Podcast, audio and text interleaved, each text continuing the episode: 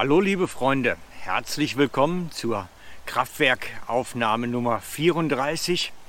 Wir sind so richtig in einem spannenden Thema gerade unterwegs. Es geht um die Kampf mit den Mächten der Finsternis. Ihr habt es vielleicht schon an den Titelbildern gesehen im Moment. Und es ist natürlich ein hochspannender Teil in der Bibel, der von diesem Kampf mit dem unsichtbaren Mächten und Gewalten, mit den Mächten der Finsternis davon berichtet. Ein entscheidender Vers, das hatte ich bereits bei der letzten Folge zitiert, steht im Epheser 6, der Vers 12. Im Post 33 bin ich darauf eingegangen, über die Fürsten und Mächte der Finsternis. Das möchte ich jetzt nun nicht alles wieder neu aufwärmen, sondern wenn ihr das verpasst habt, schaut es euch doch noch einfach noch einmal an. Heute geht es mir darum, nicht mit wem wir kämpfen, das haben wir letztes Mal geklärt. Heute geht es darum, wie wir diesen Kampf führen. Und dieses Wie dieser Kampf funktioniert, das ist natürlich ein sehr weites Kapitel. Das ist schon ein bisschen umfangreicher und deswegen kann es sein, dass ich das gar nicht alles in diese eine Folge unterbringe und es nachher vielleicht sogar zwei werden müssen. Sehr wahrscheinlich sogar. Und ich möchte zuerst starten damit, dass wir klären, wir kämpfen nicht mit Menschen. Das ist genauso wie Paulus es schon sagt, wir kämpfen nicht mit Menschen aus Fleisch und Blut. Und manch einer auch bei den Christen verwechselt das so oft. Er meint, dass er im Beruf vielleicht mit seinem Chef kämpfen muss oder mit seinen Arbeitskollegen. Und manch einer, der schon mehr zu Hause ist, der kämpft dann vielleicht mehr mit seinen Nachbarn oder mit der Tücke der Technik, wenn das Fernsehen mal nicht läuft. Oder er kämpft mit seinem Ehepartner oder seinen Kindern. Alles das ist völlig möglich. Wir empfinden es so, weil wir mitten in diesem Getümmel, in diesem Kampfgetümmel stehen, und unser Kampffeld erstmal in dem Gegenüber wahrnehmen. Doch Paulus schreibt dazu, dass es nicht wirklich um Menschen geht, sondern es geht um Mächte und Gewalten, die dahinter stehen, die hinter diesem Konflikt mit der Person stehen, die hinter diesen Auseinandersetzungen mit den Kindern stehen oder auf der Arbeit. Wir kämpfen mit Mächten und Gewalten und nicht mit Menschen. Diese Mächte und Gewalten stehen hinter dem, was wir durch andere Menschen erfahren. Sie sind hinter ihnen und schieben sie voran. Sie werden nur benutzt. Sie sind die, bös gesagt, Marionetten oder Handpuppen von solchen Mächten und Gewalten. Und wir müssen wissen, dass wir mit diesen Mächten und Gewalten kämpfen und nicht mit Menschen. Manchmal erscheint es uns so, als wenn der Mensch das Problem ist, aber letztlich sind es die Mächte und Gewalten, die dahinter stehen. Sie sind viel umfangreicher, als wir uns vorstellen können und haben mehr Einfluss, als wir uns vorstellen können. Sie können Dinge bewirken, die wir manchmal mit unseren kühnsten Träumen gar nicht erfassen können.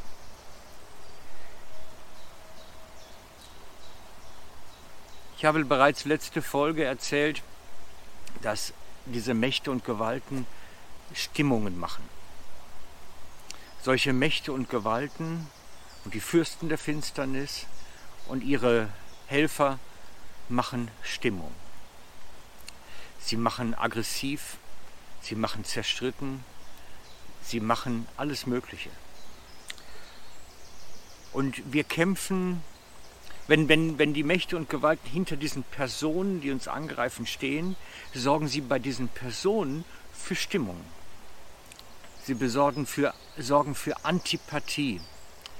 Sie sorgen für Misstrauen. Sie sorgen für Zwietracht, also Streit. Diese Geister hinter den Personen sorgen bei den Personen für die Stimmung, indem sie wie eine Stimmungsdecke über sie legen. Es heißt immer, dass Geister über jemanden kommen und es liest sich wie eine Stoffdecke, eine Wolldecke, die man über eine Person wirft.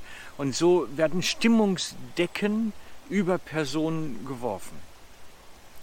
Und es entsteht Misstrauen und Streit und Missgunst und Neid und Eifersucht.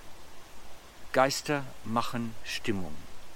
Geister machen nicht zwingend praktische Dinge, sondern sie sorgen bei Menschen, denen, mit denen wir zusammen sind, für Stimmungen, sodass da was etwas hineinkommt in die Beziehung, was zerstört. Viele Scheidungen entstehen so.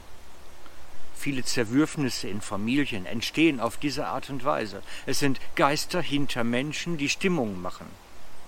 Und wir müssen das ganz klar erkennen, weil wir werden von ihnen attackiert und wir müssen wissen, mit wem wir wirklich diesen Kampf führen und wie wir ihn führen. Und dieses, wie wir diesen Kampf mit diesen Geistern hinter den Menschen führen, das schreibt Paulus dann in den folgenden Versen im Epheserbrief, im Epheser 6, die Verse 14 bis 18. Und da beschreibt er die einzelnen Aspekte, die es benötigt, dass wir in diesem Kampf siegreich stehen können und nicht einknicken und nicht, er nennt es das Feld verlieren, also unser Job uns nicht rauben lassen, unsere Familie uns nicht rauben lassen, dass wir das Feld behalten, das Kampffeld behalten, dass wir siegreich aus der ganzen Geschichte herauskommen. Und er beschreibt es in der berühmten Waffenrüstung. Und ich möchte, vielleicht habt ihr das schon hundertmal gehört, aber ich möchte nochmal über die Waffenrüstung reden, weil ich glaube, dass diese Waffenrüstung ein ganz alltagspraktischer Aspekt ist für uns. Wir müssen es nur ein bisschen in unsere Zeit hineinbringen. Paulus schreibt mehrere Aspekte der Waffenrüstung rein. Ich lese es erst einmal zusammen und dann nehmen wir es kurz auseinander. Also Epheser 6, die Verse 14 bis 18 aus der Hoffnung für alle Übersetzung. Bleibt standhaft. Bleibt standhaft. Die Wahrheit ist euer Gürtel der Gerechtigkeit euer Brustpanzer. Und macht euch bereit, die rettende Botschaft zu verkünden, dass Gott mit uns Frieden geschlossen hat. Verteidigt euch mit dem Schild des Glaubens, an dem die Brandpfeile des Teufels wirkungslos abprallen. Die Gewissheit, dass Jesus Christus, dass euch Jesus Christus gerettet hat, ist euer Helm, der euch schützt. Und nehmt das Wort Gottes, es ist das Schwert, das euch seinen Geist gibt. Hört nie auf zu beten und zu bitten. Lasst euch dabei vom Heiligen Geist leiten. Bleibt wach und bereit, bittet Gott inständig für alle Christen. So der Text aus der Bibel. Und wir schauen uns jetzt diese Aspekte einmal an. Es geht zuerst um den Gürtel der Wahrheit. Und ich möchte es ein bisschen verdeutlichen, was das für uns bedeutet, indem ich über Unwahrheit rede zuerst. Unwahrheit ist, wenn zum Beispiel nehmen wir mal Suchtkranke. Jemand, der suchtkrank ist. Wir kennen verschiedenste Suchtkrankheiten. Nehmen wir zum Beispiel mal jemand, der im Alkoholismus ist. Bei ihm ist es so, dass Tricksen, Lügen, Verbergen, schamvoll verstecken sind seine Haupt Antreiber. Das ist das, was ihn beschäftigt von morgens bis abends. Wie kann ich verbergen vor anderen? Wie kann ich es in der Finsternis lassen? Wie kann ich es verstecken? Da werden leere oder volle Flaschen mit Schnaps versteckt. Da wird die Sucht an sich versteckt. Da wird die rote Säufernase versteckt durch Verschminken und Überschminken. Spielsüchtige verstecken die Bankunterlagen, die Unterlagen über die Schulden, müssen den Browserverlauf regelmäßig löschen und vieles mehr. Jede Sucht, jede Sucht, egal welche es ist, selbst Geltungssucht und Anerkennungssucht und all diese Sachen oder Zuckersucht, all das hat etwas mit Verbergen zu tun, mit Verstecken, mit schamvollen Vermeiden, dass es offenkundig wird, bloß nicht darüber reden müssen. Und wenn das so passiert, wenn jemand da drin ist, ist er nicht mit dem Gürtel der Wahrheit angekleidet, sondern er lebt in Unwahrheit. Er lebt in einer Scheinwelt, die nicht mehr wahr ist. Und damit hat der Teufel Zugriff auf ihrem Leben. Alles das, was im Verborgenen bleibt, im Finsteren bleibt, da hat er Zugriff drauf. Alles, was wir verstecken müssen, hat er Zugriff drauf und kann uns damit leiten und steuern und manipulieren.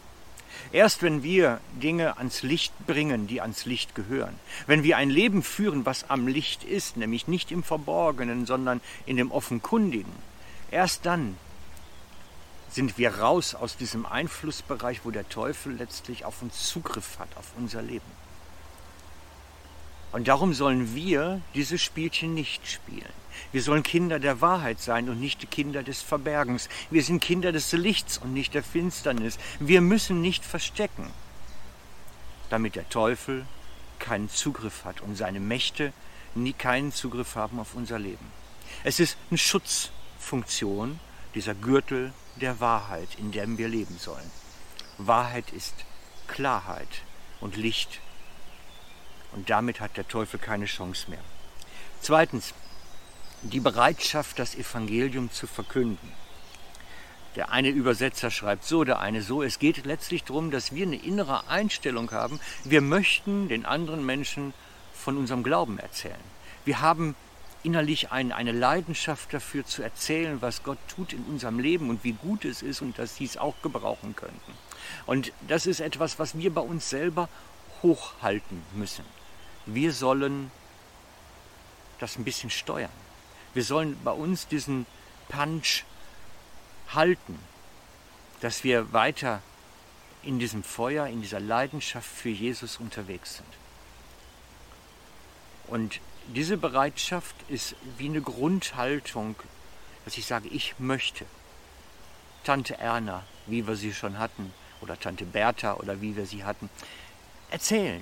Ich möchte meinen Verwandten, Freunden erzählen von dem, was da passiert. Dann schreibt Paulus vom Schild des Glaubens. Schild des Glaubens ist der Schild des Vertrauens auf Jesus. Er hat die Kontrolle. Ihm entgleitet nichts.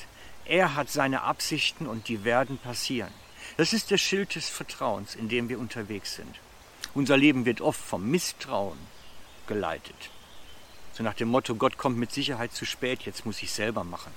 Hatte gerade einen jungen Mann, der nicht warten wollte darauf, dass Gott ihm eine passende Frau gibt. Und sucht sich dann das Erstbeste und gerät in ein Riesenzeug hinein.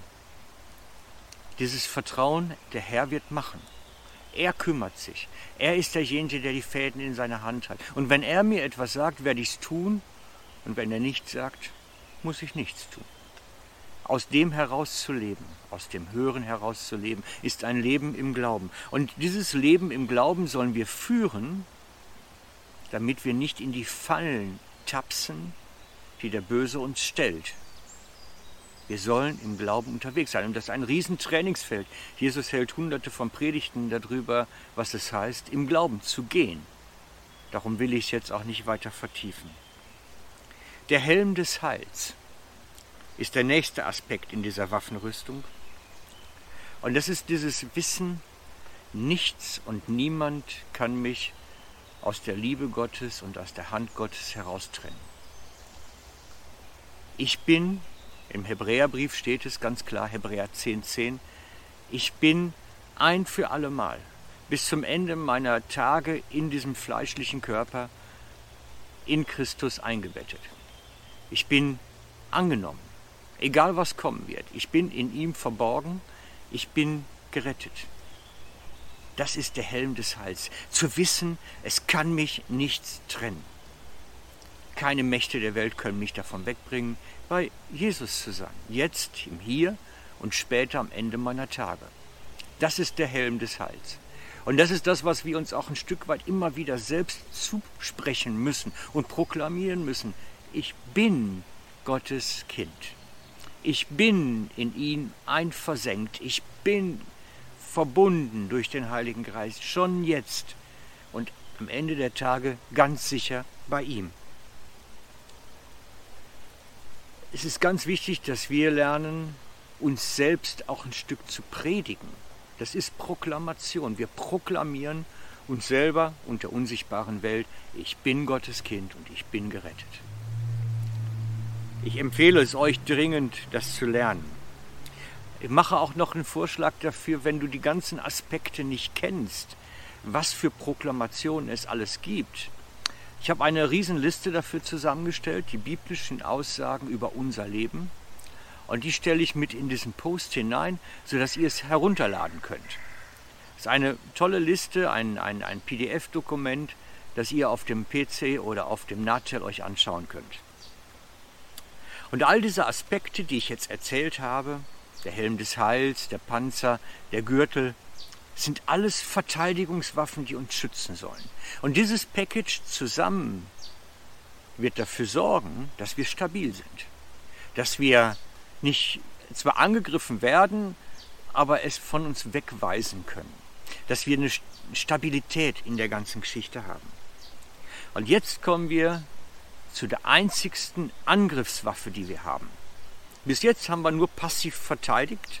Jetzt kommt eine Angriffswaffe. Und da steht nämlich geschrieben, dass wir das Schwert, das Schwert nehmen sollen, das Wort Gottes. Und das wird oft verwechselt. Ich möchte es mal ganz klar sagen. Das Wort Gottes ist nicht die Bibel.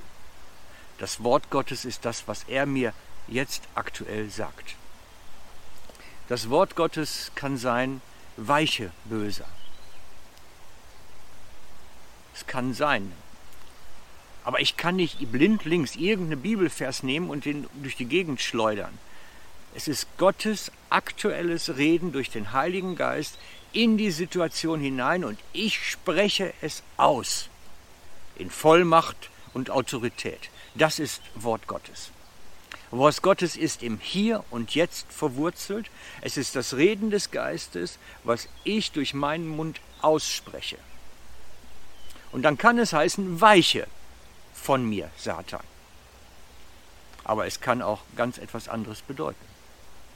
Es ist nicht blindlings irgendeinen Bibelvers um sich schmeißen, sondern das aktuelle Reden des Heiligen Geistes, was ich ausspreche. Das ist Wort Gottes. Und das sollen wir praktizieren. Über der Situation, im Proklamieren, in unserem Gebet sollen wir kraftvoll aussprechen, was der Geist uns zeigt. Ich nehme mal ein praktisches Beispiel dafür, wenn ich mit Menschen zusammen bin, für die ich gesundheitlich beten soll. Wenn sie krank sind und dann habe ich aus der Bibel heraus eine Vielzahl Möglichkeiten, damit umzugehen. Ich kann der Krankheit gebieten zu weichen. Ich kann die Hände auflegen und einfach nur in Kraft berühren. Ich könnte sogar theoretisch Speichel mit dem Mund machen äh, und, und ein bisschen Mundspeichel nehmen und, und irgendwo auf kranke Körperstellen tun. Auch das wäre möglich. Ich habe eine Vielzahl von Möglichkeiten, wenn ich biblisch unterwegs sein wollte. Ich brauche Gottes Reden zu mir, dass ich weiß, was ist jetzt sein Wort. Und dann kann ich sagen, weiche Krankheit. Ich kann auch vielleicht einen Dämon austreiben, was dann halt gerade dran ist. Wort Gottes ist immer das Reden des Geistes in die Situation durch mich ausgesprochen. So ganz wichtig. Und dabei alle Zeit beten. Ist natürlich schwierig. Alle Zeit beten, ganz ehrlich, kriegt er nur hin, wenn er wieder im Sprachengebet seid. Alle Zeit beten, beim Autofahren, beim Einkaufen, leise vor sich hin murmelnd, geht nur mit Sprachengebet. Und jetzt habt ihr eine ganze Menge zu verdauen und zu kauen. Und ich lade euch ein, probiert daran rum, macht eure Erfahrungen, lernt das anzuwenden, dass Stabilität in euer Leben kommt und der Feind keine Möglichkeit hat, euch anzugreifen. Ciao bis heute, für heute, euer Frank. Ciao.